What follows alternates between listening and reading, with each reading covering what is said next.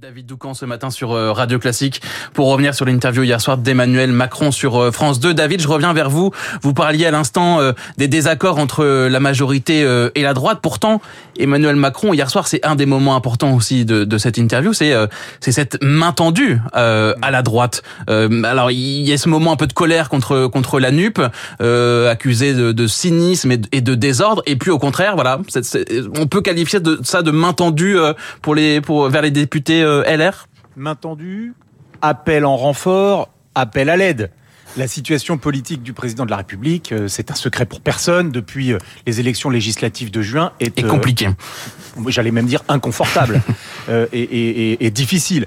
Donc et il a bien constaté sur les textes budgétaires que, eh bien, euh, voilà, il, avait dans l'opposition, malgré tout, euh, les Républicains et même le groupe centriste Lyot, comme, on l'appelle, à l'Assemblée nationale. Et donc, euh, là, il tente un, effectivement à la fois de leur envoyer des messages sur le fond.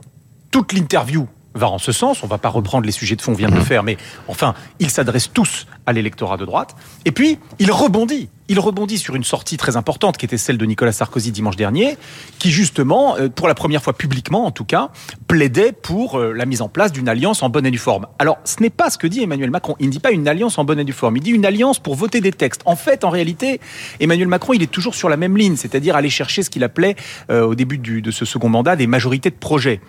donc, c'est pas la même chose qu'une vraie alliance de gouvernement, parce que si vous faites une alliance de gouvernement, vous vous mettez d'accord avec des partis politiques, vous posez sur le papier euh, euh, une liste de, de, réformes que, sur lesquelles vous êtes euh, en accord, et puis vous changez le gouvernement, hein, pour tout vous dire. Mmh. Il faut, faut, placer des gens au gouvernement pour, pour mener à bien cette politique. Là, c'est pas ce que dit Emmanuel Macron. Il dit on peut trouver des alliances sur les textes. Il dit en fait ce qu'il dit depuis le début, mais il le dit cette fois-ci publiquement, à une heure de grande écoute, et alors que Nicolas Sarkozy en a fait le, la proposition. Mais je vais attirer votre attention sur les réactions immédiates dès la fin de l'émission.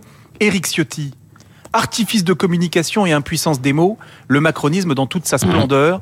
Comment peut-on admettre Comment peut-on pardon, admettre que la moitié des faits de délinquance dans nos grandes villes sont commises par des étrangers tout en refusant de faire le lien entre insécurité et immigration?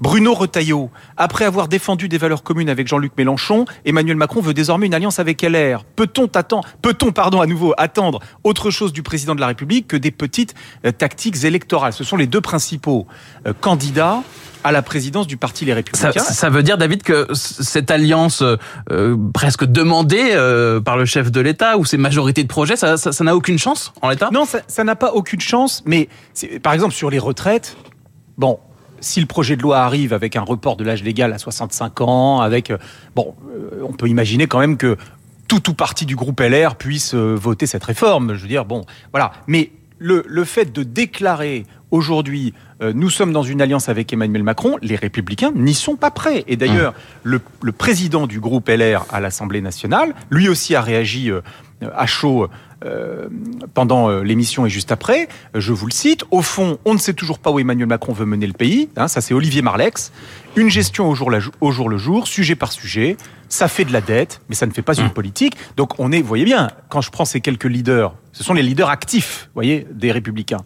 Aujourd'hui, eh bien, euh, on sent bien que la main tendue d'Emmanuel Macron n'est pas saisie avec gourmandise euh, par, euh, par LR. François, des républicains qui ne sont pas prêts euh, à s'allier avec euh, avec Emmanuel Macron. Euh, de l'autre côté, cette coalition NUP, il a en face de lui en fait une assemblée sclérosée. C'est ça son, son, son principal obstacle? Je pense que côté républicain, en tout cas, tant qu'ils seront en campagne pour le leadership de leur camp, il n'y aura pas de, enfin personne n'assumera évidemment ou ne prendra la main tendue de manière officielle. Après, il a effectivement donné beaucoup de gages hein, pendant toute l'interview. Mmh. Alors c'était effectivement bien, on est bien là dans la dans la partie libérée son programme, mais il a, il a parlé hein, de la, je crois, à la France du travail et du mérite. Euh, il a, il a sur les, il a, il a dit que la France n'était pas une économie administrée. Mmh. Il a, il a parlé sur la, la, lutte contre la délinquance. Il a effectivement euh, parlé d'une réforme de la procédure pénale. Enfin, pas de taxes sur les super profits. Voilà, il, est revenu sur l'aspect politique de l'offre et donc il l'a réaffirmé. Donc il a, il a clairement posé les jalons. Hein, je pense qu'il s'attendait pas à ce qu'il y ait une, une, enfin, à ce que sa main tendue soit saisie, mais il a posé les jalons de, de effectivement de ces majorités de projets et il a d'ailleurs même donné la liste hein, des, des, des, différents sujets sur lesquels il attendait les, les, les républicains. Et, je pense que, enfin, on le verra notamment sur les retraites, il y aura une, une alliance objective sur ces sujets-là. Oui. Oui, d'autant plus. David, que, en, un, en un mot. En, en, un mot, parce que les, les textes qui arrivent dans les prochains mois, ne, on n'est plus sur le budget. Il y a, y a une dimension symbolique très forte du budget. Si vous votez le budget, vous êtes dans la majorité. Donc les républicains étaient dans une position de principe, il n'était pas question de pour, pour, eux de voter le budget. Mais ils n'ont pas voté la motion de censure. Et ça, Emmanuel Macron l'a bien senti. Donc sur les textes qui arrivent, ce ne sont pas des textes budgétaires, retraite, immigration, énergie renouvelable. Il y a peut-être un coup à jouer. Merci beaucoup David Doucan du Parisien, François Vidal des Échos. Merci à tous les deux euh, d'avoir été avec nous ce matin sur Radio Classique. 7h25 dans un instant les titres.